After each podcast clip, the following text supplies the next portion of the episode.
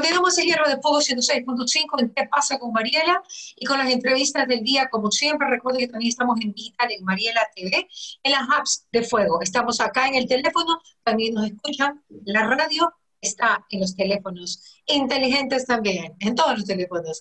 Vamos a esto. El gerente de la Autoridad Portuaria, de la Autoridad de Tránsito Municipal ATM, Vicente Tellano, está con nosotros en este día. Gracias, eh, Vicente, por estar acá. Yo creo que son muchas las preguntas eh, que quiere saber el público en relación al ATM. Eh, usted sabe, usted conoce cómo nosotros somos con el tránsito, con la manejada, con, con las multas. La gente quiere saber qué es lo que se viene, qué no se viene y cómo vamos a dirigirlo. ¿Qué tal, Mariela? Eh, buenos días, bueno, buenas tardes ya. Gracias por eh, el espacio. Un saludo para todas las personas que siguen esta entrevista. Bueno, eh, una pregunta importante y, creo que tenemos que partir de un concepto elemental. Nosotros estamos planificando y vamos a ejecutar inclusive obra pública en función de un concepto de movilidad. Esto implica que el ciudadano, que la persona es la prioridad.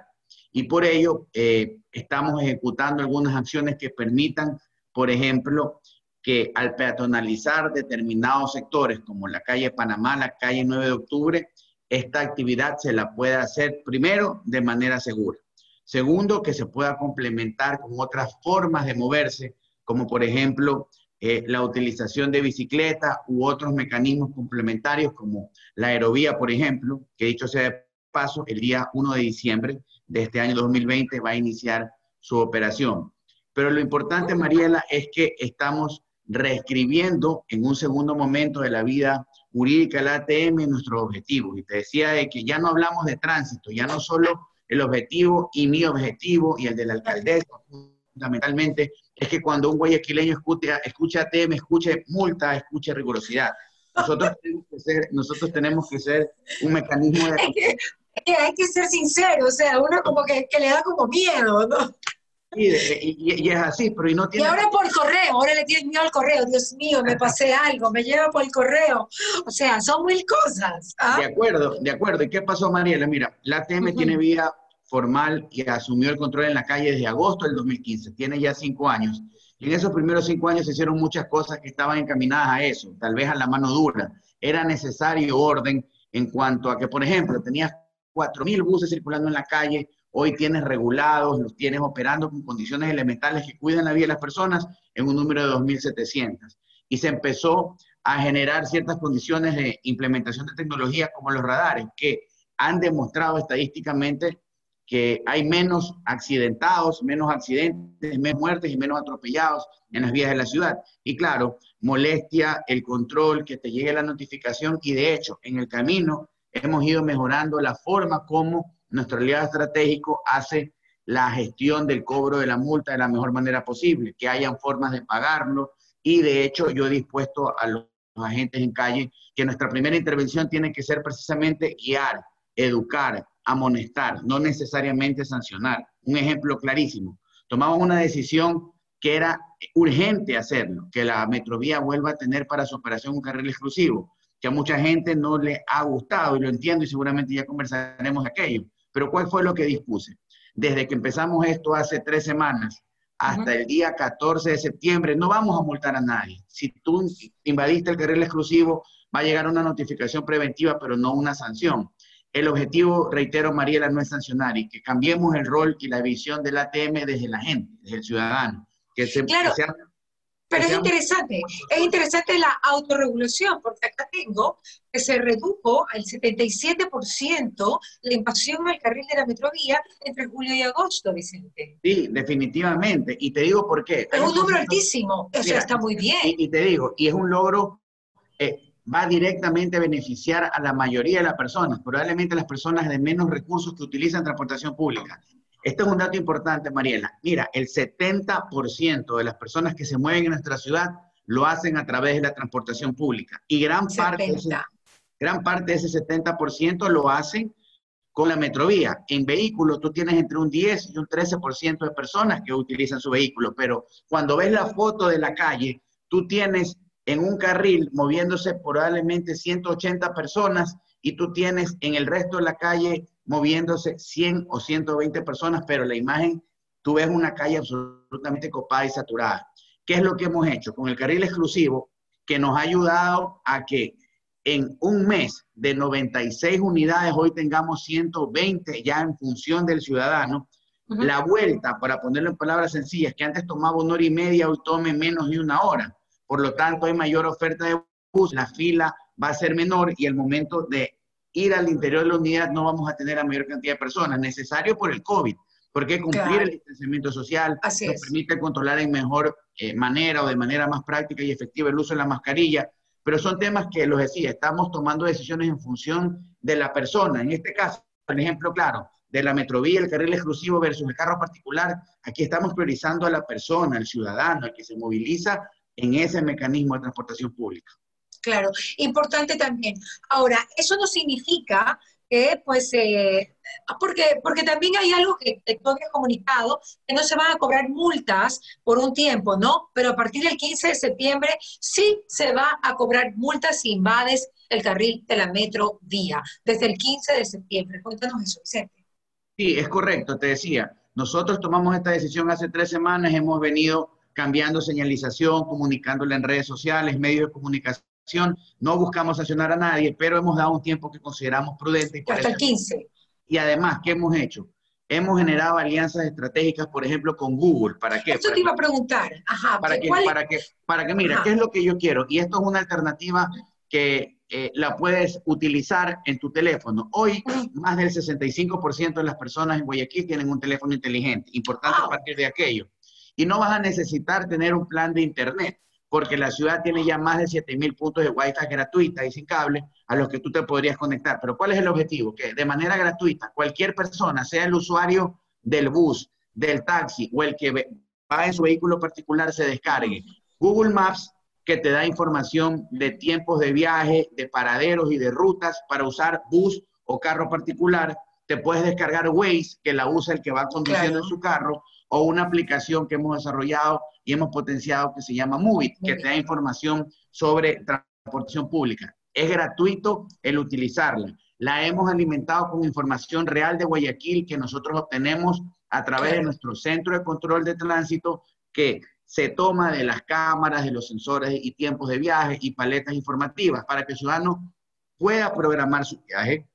Si yo tengo que salir antes o después pueda manejarlo a través de la ruta, pueda tomar una ruta alternativa o paralela y evitar en ciertas horas los conflictos a la hora de salir a tomar el bus o a la hora de ir en mi vehículo particular. Vamos a invertir mucho en educar y en reeducar. Mira, es más fácil educar a alguien en la escuela, en el colegio, en el jardín, que a nosotros, a ti, a mí, que tenemos algunos años, y no estoy hablando de edad por si acaso, sino que en el, ejercicio de, de experiencia.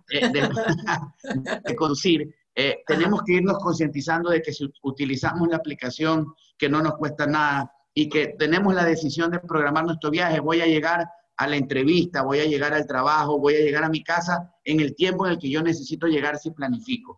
No es un tema fácil, sé que va a tomar tiempo, pero la pandemia nos dejó lecciones, Mariela. Más allá de las consecuencias económicas, una, la vida cambió y tenemos que adecuarnos a una nueva forma de manejar nuestro tiempo y en función de eso es que nosotros estamos trabajando.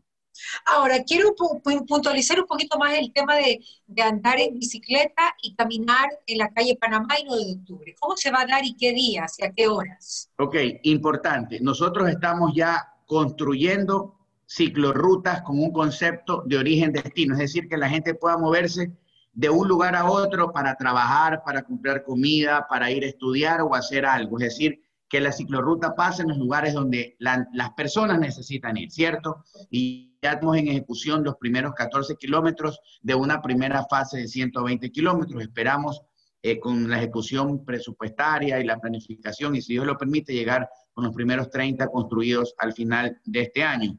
Pero lo importante es que el concepto está claro. Nosotros vamos a adecuar las condiciones físicas para que en Guayaquil te puedas ver con la bicicleta y que puedas caminar. Y hablando de caminar, eh, nosotros esperamos el último fin de semana de octubre empezar un plan piloto que nos lleve a que la avenida 9 de octubre, entre el tramo de Boyacá hacia Malecón, sea permanentemente peatonal todos los sábados y domingos a partir del, fin del primer fin de semana de octubre. Es un trabajo que se lo está haciendo de manera coordinada con bomberos, con la policía, con la Corporación para la Seguridad Ciudadana, al ATM, el municipio, inclusive he pedido que se integren los parqueos que están en la zona de influencia para que el ciudadano pueda tener la oferta de un parqueo seguro y dejar su carro, hay que revisar tarifas, pero eso es importante porque primero vamos a generar una zona para caminar en un lugar de mucho movimiento, le vamos a volver dar vida bajo el concepto de bulevar a las 9 de octubre. Exacto. El objetivo es que regrese la vida al centro. Hoy la gente casi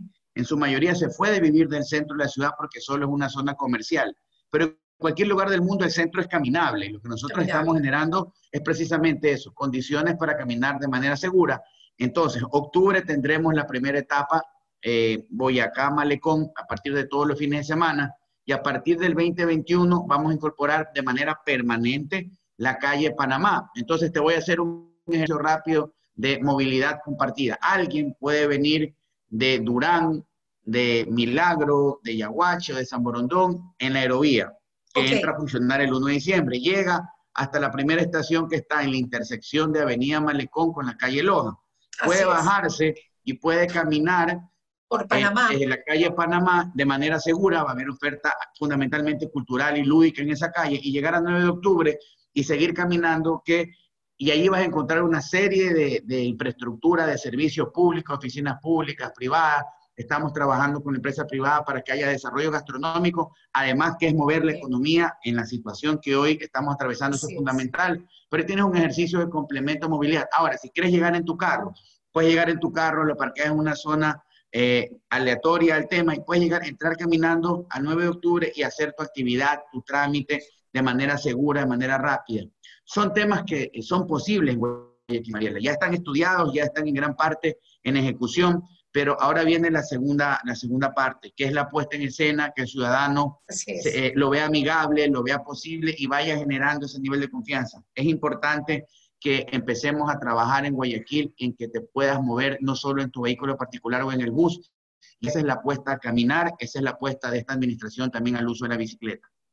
Ahora, la, seguridad, me imagino que va a haber mucha seguridad alrededor, ¿no? Para las personas que están caminando, las personas que están en bicicleta, que tienen planificado en conexión con la Policía Nacional. Sí, primero, dispusimos que haya un complemento de toda nuestra red de monitoreo a través de la Corporación de Seguridad Ciudadana que ya va a conectarse a partir de octubre eh, con el 911, precisamente para que haya un monitoreo permanente y haya respuesta inmediata. Segundo, hemos pedido colaboración y de hecho en la siguiente semana tiene que darse una mesa de trabajo en conjunto con la Policía Nacional para articular en qué zonas ellos nos van a colaborar, pero dentro del perímetro en el que la gente camina, nosotros vamos a tener también a nuestra Policía Metropolitana eh, asignada a los lugares de manera coordinada, con turnos rotativos, para que el ciudadano pueda caminar en esta primera fase, en este primer piloto de manera segura. El desafío, Mariela, es llevarlo a todos los lugares de Guayaquil. Si bien es cierto, va a tomar tiempo eh, el poder generar las condiciones para caminar de manera segura, así como andar en bicicleta de manera segura. Yo creo que a todos nos ha dolido y nos preocupa eh, ver las noticias. Por ejemplo, hace tres semanas pasó en San Borondón, en la vía San Borondón, un, un ciudadano perdió su vida, otros la perdieron en el puente de la Unidad Nacional.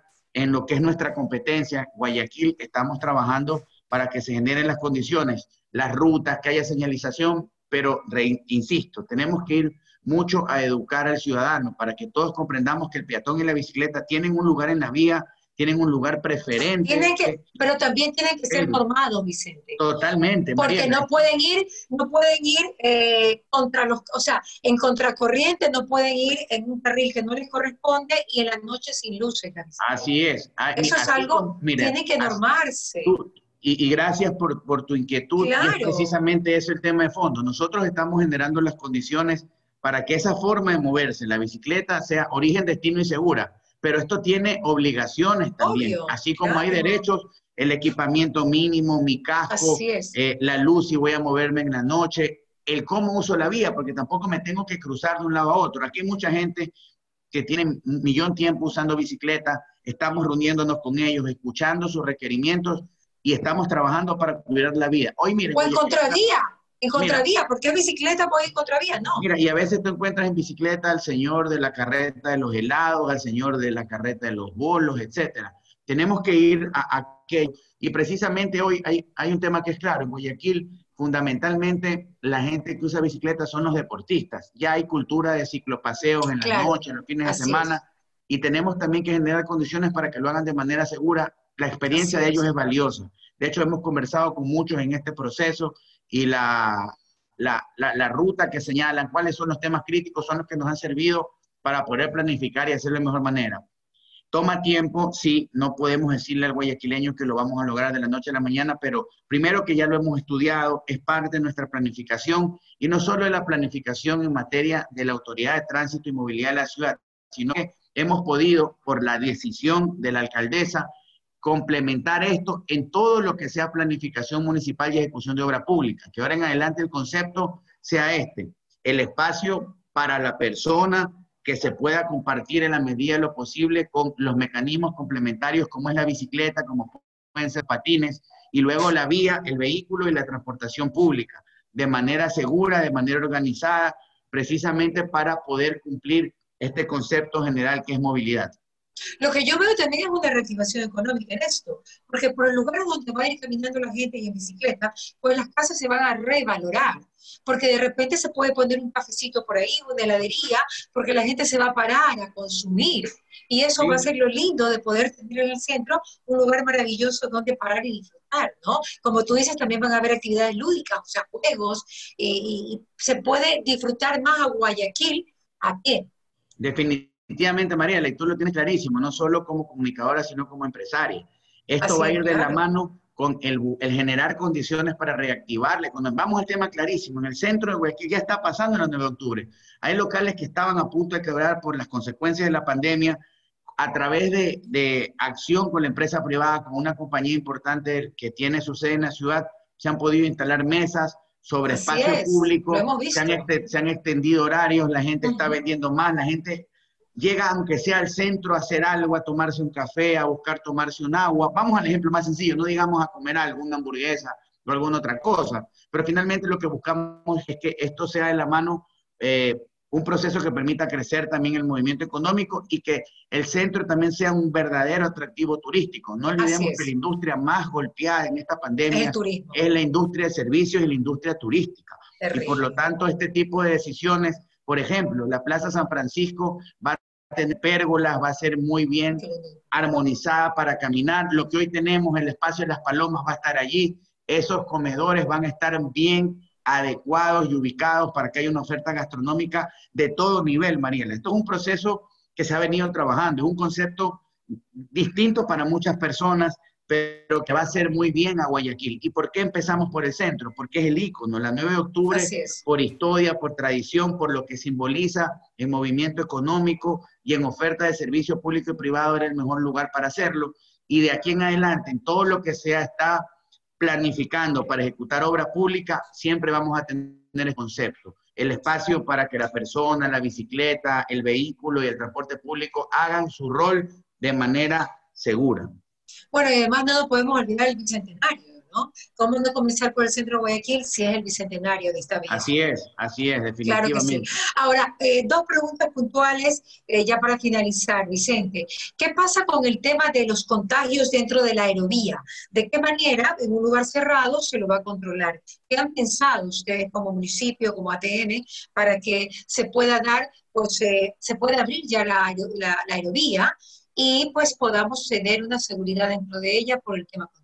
Sí, las políticas eh, que ha dispuesto el COE tenemos que encargarnos de que se cumplan. Primero que en, la, en el tiempo de espera existe el distanciamiento social que al interior de la unidad, sea la cabina y también vamos al ejemplo, unidad de metrovía, exista eh, la señalización pertinente para que el aforo sea el mínimo que la ley establece, en este caso una política de un metro y medio, dos metros de distancia el uso de la mascarilla es fundamental, que se cumpla con aquello y que nadie acceda a la unidad o a la cabina si no tiene una mascarilla. Entendemos todos hoy cuál es eh, la necesidad y cuál es eh, el beneficio que puede generar el utilizar mascarilla.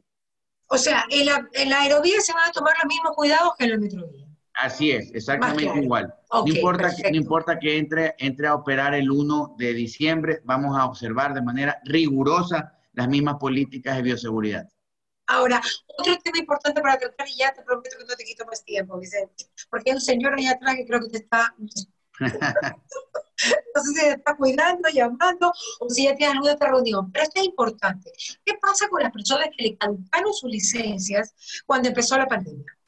Sí, de hecho, eh, lo hemos hecho público. Dimos la disposición, no se va a multar o a citar, comúnmente como se lo conoce a nadie, si cuando hay un operativo o una actividad de control no tiene la licencia. ¿Qué debe tener la persona? Si se le perdió la licencia, su denuncia que no le cuesta nada, lo puede hacer accediendo al portal web de la función de la judicatura y tiene la constancia. O si por algún problema, hoy he conversado con el director de la agencia de tránsito en la ciudad, el señor Quiroz, él me ha ratificado que tiene toda la fuerza operativa para poder entregar las licencias en debida forma. En todo caso, eh, si es que por algún motivo pagó la persona y no tiene su cédula y prueba también que ha pagado, eh, no, su licencia, perdón, no va a tener una sanción. Aquí lo que buscamos es entender que hay ciertas complicaciones operativas. En el caso de la agencia de tránsito, no es porque no la ha planificado, no ha querido, simplemente por la pandemia, tal vez hay un número grande de personas que se agolpan y quieren obtener su licencia y otros no la tienen, pero no los vamos a multar. Mientras ellos tengan estos dos mecanismos de prueba, tanto en el caso de que pagué y no la pude obtener por cualquier motivo y me la robaron o la perdí y tengo la denuncia, no va a haber sanción. No va a haber sanción de ningún tipo. De ningún tipo. Ok, perfecto. Preguntas de la gente, de la ciudadanía.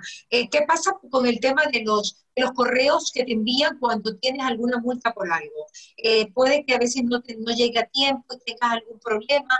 ¿Hay algún, ¿Hay algún inconveniente con el tema de los correos que se puede bloquear algo?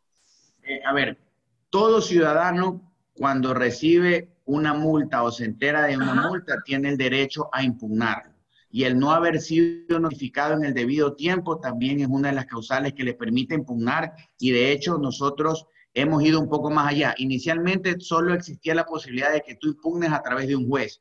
Nosotros hemos abierto un canal de impugnación administrativa. De hecho, ya le estamos haciendo por correo electrónico y a partir de noviembre la vas a hacer absolutamente todo el trámite de impugnación a través de la, de la, página web en línea para que obviamente cumplas con eh, no, no cumplas, hagas práctico y válido tu ejercicio a reclamar y a impugnar y eso lo pueden hacer hoy a través de la página web del ATM o si no, haciéndolo personalmente, eh, asistiendo al centro comercial Ban Borja. Allí hay un centro de atención ciudadana en el que no solo se puede impugnar la multa, si mañana necesitas hacer un trámite y no puedes pagar una impugnación que esté en firme, puedes firmar un convenio de pago pagando el 20% y en determinadas cuotas poder terminar de cumplir el tema.